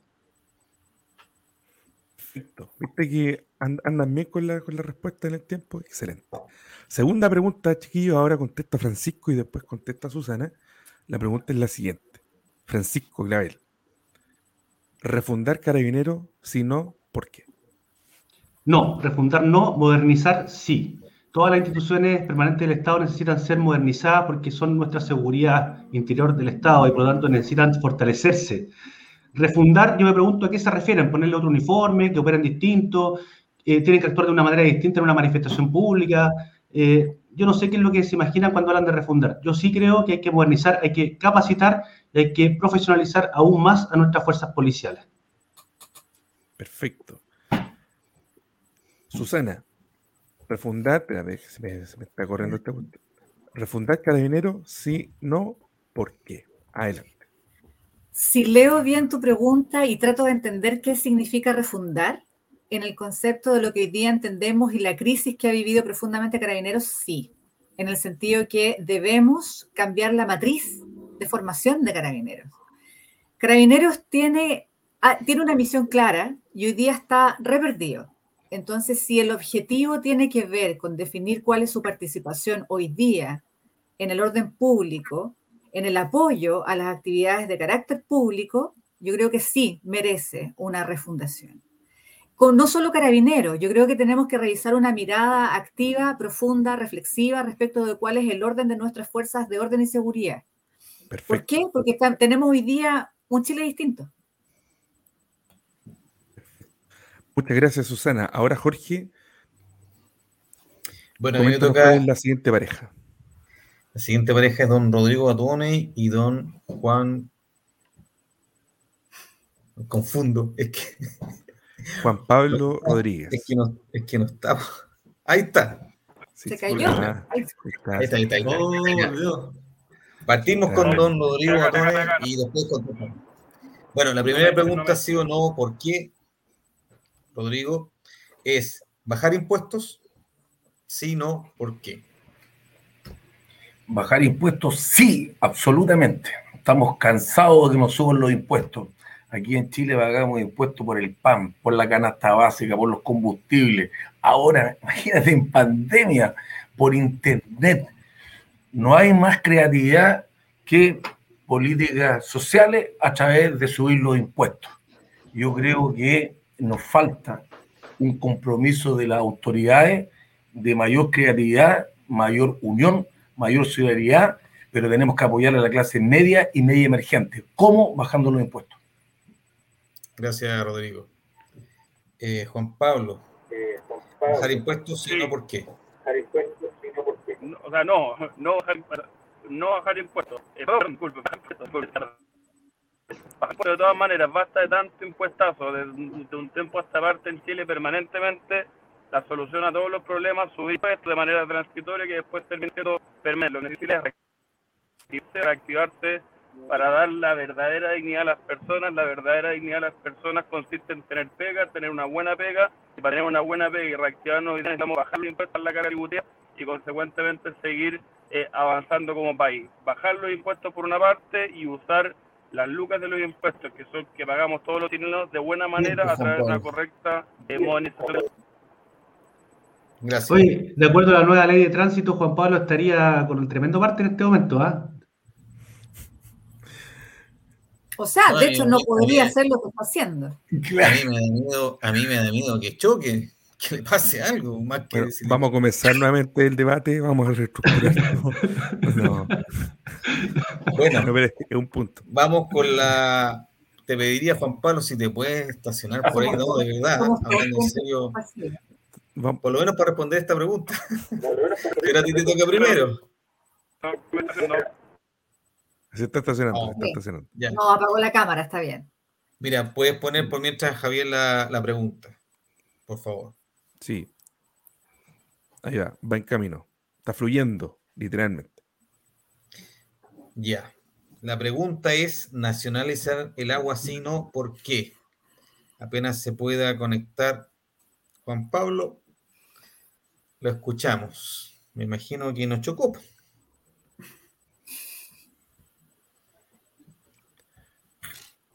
Mientras. Ahí está, ahí está. Ahí está, Juan Pablo. Nacionalizar el agua, sí, no, ¿por qué? Ahí sí, estoy estacionado. Si me puedes repetir la Ahí está, ahí está. Acá puedes repetir Nacionalizar, la pregunta, lo agradezco. nacionalizar el agua, sí, no. No, en ningún caso. Eh, no, Chile tiene un problema respecto al agua regulatorio, que es un tema que tiene que ver con la gestión del agua. El problema es que Chile se está desertificando, que tenemos escasez hídrica y consecuentemente a un problema que no es regulatorio tenemos que- soluciones que son de gestión hídrica y eso tiene que ver con encontrar soluciones creativas como son las plantas desaladoras, avanzar por ejemplo en la tecnificación del riego y ver cómo podemos usar el recurso. Pero a problemas complejos nunca han existido soluciones sencillas y la nacionalización no soluciona ninguno de los problemas que hoy día tenemos respecto al acceso al agua. Gracias. Gracias. Bien, seguimos, Javier, tu turno. No, pues, le, eh, falta Rodrigo. contestar a Rodrigo. Ah, perdón, ya, ya me puse nervioso. ¿Viste? Le da, le da, ya. Vamos. Vamos, Rodrigo, cuando tú quieras. Si tengo que responder, lógico que sí, a pesar de que no me gusta la nacionalización, pero el recurso hídrico es un recurso escaso que mm, lamentablemente lo estamos viviendo ahora y hay gente, hay personas que no tienen acceso al agua y eso lo encuentro terrible. Eso es un derecho. Y eso en este momento está en tela de juicio.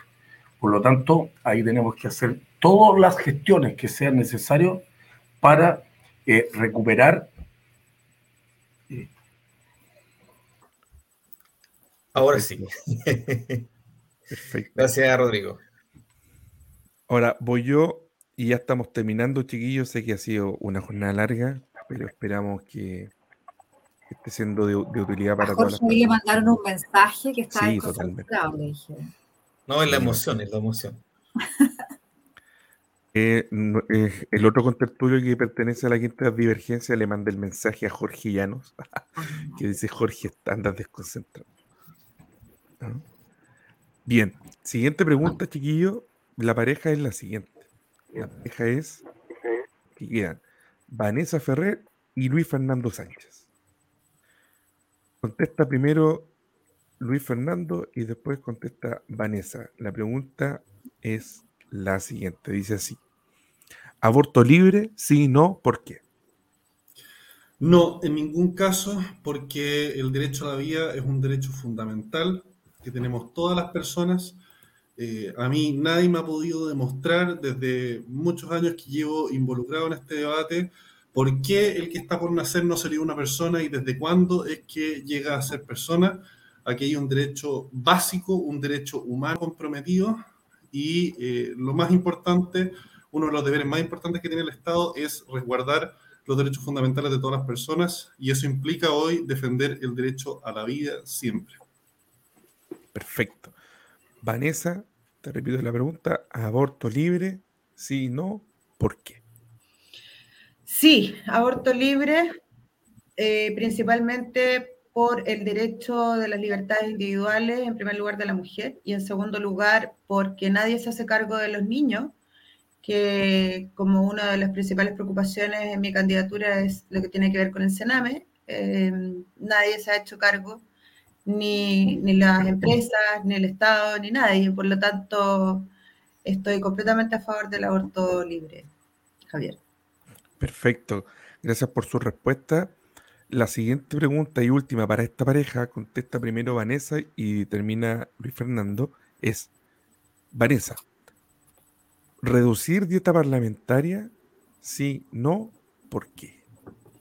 Sí, yo creo que en esto es un tema transversal. Dudo que, haga algo, dudo que haya algún candidato que diga que no a esta pregunta. La verdad es que sí, porque eh, el sueldo que se le paga a los diputados realmente no se condice con, con lo que debiésemos ganar. O sea, definitivamente, y además porque es algo que, que la gente lo está pidiendo hace mucho tiempo y se le debe a la gente, a los ciudadanos. Tenemos que tener un sueldo que corresponda a los funcionarios públicos en un grado establecido de otra manera. Perfecto. Muchas gracias, Vanessa. Luis Fernando Sánchez, reducir dieta parlamentaria, si no, ¿por qué? Mira, aquí nosotros en el Partido Republicano somos de una sola línea. No solo reducir la dieta parlamentaria, sino, como lo hemos dicho, reducir transversalmente todos los gastos del Estado y para poder de esa forma reducir los impuestos a todos los chilenos. Hoy día, de cada 10 mil pesos que usted gasta, 2 mil pesos están yendo a parar al fisco. Y ahí ni siquiera tenemos mucha rendición de cuenta de dónde van a dar esas platas. Los chilenos demandan no solo rebajar la dieta parlamentaria, sino que la plata que ellos ganan con esfuerzo quede en, en su bolsillo y no vaya a dar a un bolsillo Perfecto. de payaso del fisco. Muchas O gracias. ¿Qué? O de carabineros. te digo. Es el Estado. Todos tenemos que ser más austeros en el Estado. Interesante, interesante. Chiquillos, chiquillas, quiero darle las gracias a todos ustedes. ¿Cómo se sintieron? Aflojen ya, ya hemos terminado los, los bloques. ¿Cómo se sintieron? ¿Bien? ¿Daba, No, daba más o no? Por supuesto que, se- que- que se notan algunas diferencias en los pensamientos, pero siempre es agradable conversar con quienes pretendemos llegar al Congreso, que creo todos queremos lo mejor para Chile desde nuestras miradas. Así que yo feliz y ojalá se repita. Eh, eh, ojo, al- yo vi el debate del, de- del Distrito 6 que hicieron en este mismo canal y hubo una persona que no estaba de acuerdo con reducir eh, las remuneraciones. Así que los invito a verlo para que sepan quién es esa persona del Distrito 6 que no está de acuerdo. Yo estoy de acuerdo con reducirla. ¿Y tú? ¿Qué más? ¿Alguien más que quiera comentar sobre esto último? Si no, le No, vamos a dar- excelente, excelente espacio de conversación. Agradecerle a, a- a los organizadores. Temas muy importantes los que se plantearon en, eh, en la tanda final. eh, cosas que le inquietan a muchos chilenos y, y- y yo creo que ahí hay, hay un, un llamado a todos nosotros como candidatos de volver a conectar con las prioridades de la gente, con las verdaderas urgencias sociales y sacar a la política a la calle. Eso es vincularnos con las prioridades de las personas y dejar de, en el fondo, cambiarle la cara a la política que ha pasado tantos años centrada en sus propias prioridades entre cuatro paredes o en el Congreso o en la moneda. Oye, yo también quería acotar cuando hablan de bajar los sueldos y las dietas, también son los beneficios. Pero no solo de los parlamentarios, nosotros podemos hacerlo dando el ejemplo ¿ah? y tomando nuestras propias medidas. No como Jackson ahí que va a la mitad para el partido, sino de, verdad. Eh, y dicho eso, eh, desde el presidente para abajo, los ministros, los cargos directivos, la, la gente que trabaja en el Banco Central con sueldos sobre los 18 millones, la gente que los directorios en Coelco. O sea, nosotros tenemos un aparato estatal demasiado caro. Y cuando uno se ve enfrentado a la realidad de un campamento, de una junta de vecinos o de un club deportivo, da rabia. Entonces, tenemos que partir alineando el tema de los beneficios, los goces y los sueldos, porque la verdad son una vergüenza. Hay un Vanessa, desafío que Susana. tiene que ver con uniformar, con, hay un desafío que tiene que tener de uniformar en el fondo las calidades contractuales. También en en el Estado confluyen y conviven eh, honorarios, códigos del trabajo, estatuto administrativo, y también hay grandes diferencias entre ellos. El trabajo es uno solo. Todos trabajamos con una mirada redistributiva del, del servicio que prestamos y mientras más eh, igualitario y parejo, en el sentido de que todos tengan una misma escala, un mismo beneficio, porque lo que también lesiona son las grandes diferencias. Son las grandes diferencias los que causan, digamos, grandes problemas. Entonces, hay un desafío también hace mucho tiempo que tiene que ver con uniformar, tener un gran, un único código del trabajo o un único código laboral, etcétera. Y también sacar a los operadores políticos, porque aquí el Qué duda partido, qué duda cabe. el, el que está de turno, Vanessa quiere. eh, Vanessa, adelante, por favor. Solamente dos cosas importantes. Eh, primero, agradecerles a ustedes estas instancias de comunicación y hacernos responsables como candidatos a educar a las personas. Eh, creo que acá hay un tema que se nos olvida muchas veces y es que la gente no tiene por qué saber cuáles son las atribuciones, las facultades, eh, de las funciones de un diputado y, y se tiende en campaña a prometer muchas cosas que realmente no son potestad de un diputado. Yo creo que eso es lo primero que seamos responsables en lo que vamos a, en lo que nos vamos a comprometer y lo que vamos a prometer, porque hay muchas cosas que no pasan por los diputados y eso es muy importante que la gente lo entienda, lo sepa y es nuestra labor acercarnos a la gente, porque la gente no se va a acercar a la política porque no le interesa hoy día la política. Es nuestra labor eh, motivarlos para que se, se interesen en lo que está pasando con respecto a esto. Y en segundo lugar, eh, bueno, decir que el Estado es de todos los chilenos y los carabineros también son de todos los chilenos, así que esto de, de, como el empate es un tema que a la gente también la tiene bastante aburrida. Yo creo que, que aquí lo importante es que hagamos, construyamos desde lo bueno hacia adelante y, y estos, estos empates que la verdad que no aportan mucho, tratemos como de, de irlos minimizando. Así que yo agradezco mucho esta oportunidad, chiquillos. Juan Pablo, ¿algo que quieras comentar respecto de este último tema antes de darle el minuto final para cada uno? Sí, Sí, pero- gracias por la invitación. Les pido disculpas por, por los problemas de conexión. Estamos en la campaña, un lindo día en toda la provincia de, de San Antonio. Se alargó una última actividad, así que tuve que tomar el, debate de carretera, pero siempre es grato estar. Mucho ánimo a los colegas candidatos. La campaña es intensa, pero también es una gran oportunidad para aprender, para conocer y también para pasarlo bien. Así que a todos, gracias por la instancia. Y ojalá me puedan conocer más auditores, juanpablorodríguez.cl, por un cambio en el equipo, un cambio en el Congreso, un cambio en la derecha y un cambio en la región de Valparaíso. Ojalá poder ponerme a disposición de mi región y que la región de Valparaíso vuelva el lugar en el todos chilenses. Así que un abrazo grande a todos, mucho ánimo con la campaña y a todos los auditores, ojalá que me puedan conocer y dar su confianza. Perfecto. Vamos entonces, Jorge, ¿te parece? Con el último minuto para cada uno. Van a estar apareciendo en primer plano. Vamos a partir, espérame, vamos a partir como estaba la imagen, ¿se acuerdan? Pero el, en el debate pasado partimos de izquierda a derecha, o de derecha a izquierda viendo lo frontal, ahora va a partir al revés. ¿Te parece? Excelente. Ya, entonces en esa línea va a partir Luis Fernando Sánchez. Em, tienes un minuto, Luis Fernando, para decir lo que quieras. Déjame. Ya, habilitar, muchas gracias. Primero agradecerles por el espacio, como lo dije hace un minuto.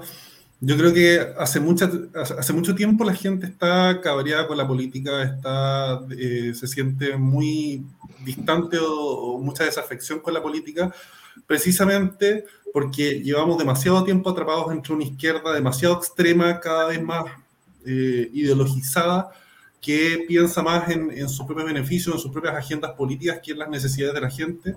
Y por el otro lado, una centro derecha que nunca se ha atrevido, ha tenido los pantalones bien puestos para hacerle frente a este extremismo de ciertos sectores políticos. Hoy día la gente lo que espera es más sentido común, soluciones prácticas y que le resuelvan sus problemas del día a día. Aquellas cosas que los mismos políticos de siempre no han sido capaces de resolver. Nosotros en el Partido Republicano traemos una propuesta que se atreve a desafiar los extremismos y a entrar con soluciones que partan desde el sentido común y le resuelvan a los chilenos sus problemas del día a día comunes y corrientes. Por eso hablamos de achicar al Estado y volverlo más eficiente, reducir los impuestos, centrarnos en eh, las prioridades del chileno común y corriente y especialmente en el tema de la seguridad y combatir la delincuencia. Eso, muchas gracias. Gracias, Luis Fernando. Siguiendo con la imagen que teníamos como miniatura en YouTube, viene a continuación Francisco Clavel. También tienes un minuto, Francisco, para decir lo que quieras decir. Ok, la, la derecha necesita hoy día ser representada de verdad con fuerza dentro del poder legislativo. Eh, hoy día hay una derecha que no ha sido capaz de defender nuestras ideas, las ideas de la libertad y las ideas del progreso que nosotros queremos eh, defender con fuerza. Así que aquí hay caras nuevas. El Partido Republicano ha propuesto a nueve candidatos, de los cuales yo soy uno. Eh, hoy día nos entregaron el número, fíjate, AP, Amor a la Patria, AP de Arturo Prat, eh, 111, ese es mi número, AP 111. Y, y lo que les quiero decir es que si yo llego al Congreso, lo que voy a hacer es defender, pero con fuerza, y sin que me vengan a, a- a mover las encuestas, y sin que me vengan a mover los amiguismos y los compadrazgos, voy a defender las ideas de la verdadera derecha. Esa derecha que quiere la libertad de culto, la libertad de emprendimiento y crecer con nuestro país y hacer que la región progrese. Para eso estoy y me- ese es mi compromiso. Excelente, muchas gracias, Francisco. Eh, Juan Pablo, tú continuabas en la, en la imagen, pero quizás te recomiendo parar, ¿o no? Como tú bien... ¿Nos escuchas, Juan Pablo? Uno, dos, probando sonido. Juan Pablo, Juan Pablo. No, creo que no. Vamos a continuar, ¿o sí? Juan Pablo, tienes un minuto para decir lo que quieras decir. Adelante.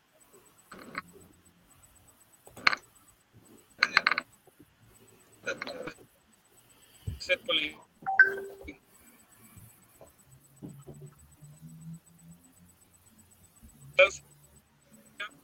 Eh, Estamos teniendo problemas técnicos. por estabilidad, cambios en paz, cambios en tranquilidad y que crecen en base a recetas populistas. Los países progresan y avanzan en base a libertad económica, Estado de Derecho, protección de la familia, protección de la vida privada y, en definitiva, la construcción de eh, reglas claras que permitan eh, avanzar decididamente en la construcción de un Chile que sea más justo, que sea más justo con sus regiones, en las cuales existan las condiciones para poder emprender y plantarse sobre sus propios pies y no sobre la dependencia del Estado. Perfecto. Gracias, Juan Pablo. Ahora continúa y tiene su minuto Rodrigo. Rodrigo Batuone. Deja reiniciar acá. Tienes un minuto. Adelante. Mi nombre es Rodrigo Batuone, soy candidato a diputado por este distrito número 7, 12 comunas maravillosas y en lo que queda hasta el 21 de noviembre voy a estar en 11 comunas. Te pido a ti que me estás escuchando, que te acerques, que me encanta conversar, me encanta escuchar tus inquietudes, tus sueños, tu esperanza y tu opinión. También tengo Facebook, Instagram y Twitter para recibir tus inquietudes, porque voy a ser el diputado que va a fiscalizar con la gente. Muchas gracias, Rodrigo. A continuación, Vanessa, deja ponerte acá en primer plano, después ustedes sacan estos extractos y ahí los, los pueden compartir. Vanessa, te reinicio el tiempo, tienes un minuto, adelante.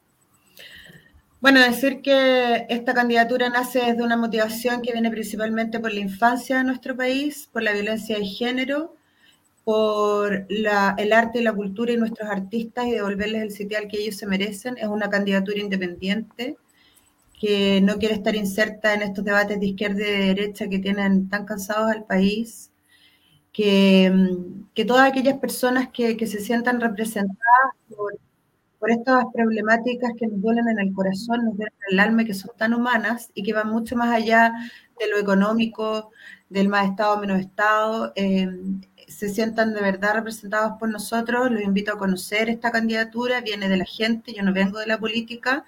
Este sí es un rostro nuevo, cuando se habla de renovar la política, eh, muchos vienen de, de, servicios públicos, de cargos, etcétera. Yo no vengo de la política, así que los invito a conocer esta nueva candidatura para que, que puedan apoyarnos en las próximas votaciones. Muchas gracias, Vanessa. Y finalmente, Susana Calderón. Tienes tu minuto, Susana, adelante. Muchas gracias. Bueno, mi candidatura es, una, es un espacio a escuchar, reflexionar, a parlamentar.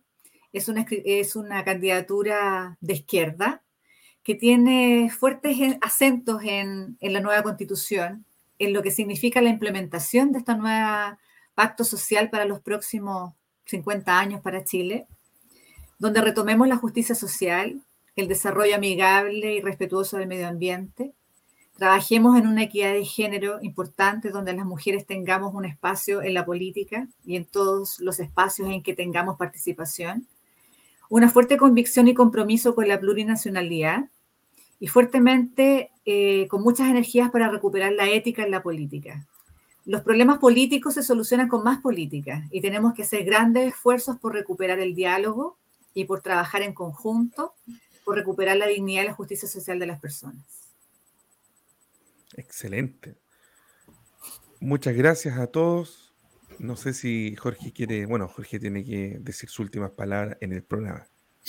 sí, porque la, la, había hablado a todos, Javier. Pero es que tú estás observando y dije, bueno. No, está bien, está bien, está bien. Yo estoy haciendo, ejerciendo la práctica del escuchar.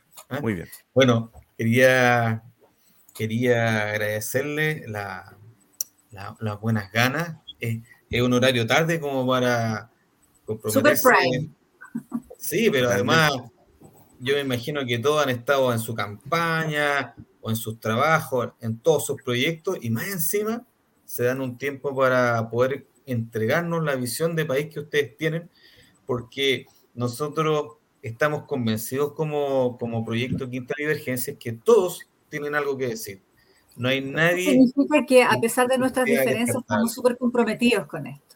Claro, o sea, no, puede, no se puede hacer a priori un juicio moral sobre cada uno porque sea de una postura u otra, porque sea distinto a mí, o que sea mujer o sea hombre, etcétera.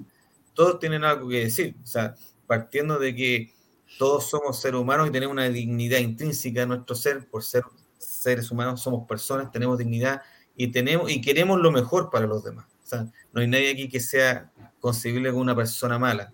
Podemos tener diferencias, uh -huh pero tenemos, como bien decía Susana, tender a escucharnos y, y a ponernos de acuerdo en las, en las, cosas que estamos de acuerdo, porque si en algún punto nos vamos a encontrar. Exacto, eh, todos tenemos familia, familiares, hijos, sobrinos, todos queremos lo mejor para nuestros seres queridos y para la sociedad, entonces tenemos que eh, acostumbrarnos a hacer el ejercicio de escuchar, pensar y dialogar, pero si seguimos en esta polarización, estas trincheras, en que apuntamos al otro como el malo, cuando en realidad eh, tenemos todo el derecho a estar en desacuerdo, pero tenemos el deber en ponernos de acuerdo. O sea, ¿cómo le decimos a nuestros hijos, sobrinos, quien sea, oye, conversen, no peleen en el colegio, eh, ponte, ponte la buena, y resulta que por fuera decimos otras cosas. Entonces, tenemos todo el derecho a disentir, a expresar nuestra opinión, pero también tenemos el deber de escuchar y ponernos de acuerdo. Y ese es un poco el, el objetivo de nuestro proyecto, nuestro humilde y sencillo proyecto, que tenemos hartas ganas de que crezca, seguir haciendo estos encuentros, entrevistas también, para hacer un aporte a lo que hoy día nos está faltando mucho, que es escucharnos. Así que le agradecemos que se hayan tomado este tiempo y también le, los felicitamos por estas ganas de poder ofrecerse para dar este servicio a la República. Bueno, no sé cómo se va a llamar después, pero hoy día República, para, porque queremos lo mejor, ¿cierto? Cada uno desde su perspectiva. Así que Esperemos que se mantenga. Que tengan buenas noches, que descansen y que les vaya bien. Pues. Gracias. Buenas noches. Ya no hay toque queda, así que procedan con libertad. Un abrazo. Procedan. Un abrazo, que estén muy bien, cuídense. Gracias, Muchas gracias a todos. Gracias. Adiós. Francisco, nos vamos, nos vamos a tu casa. Listo, te espero. te espero.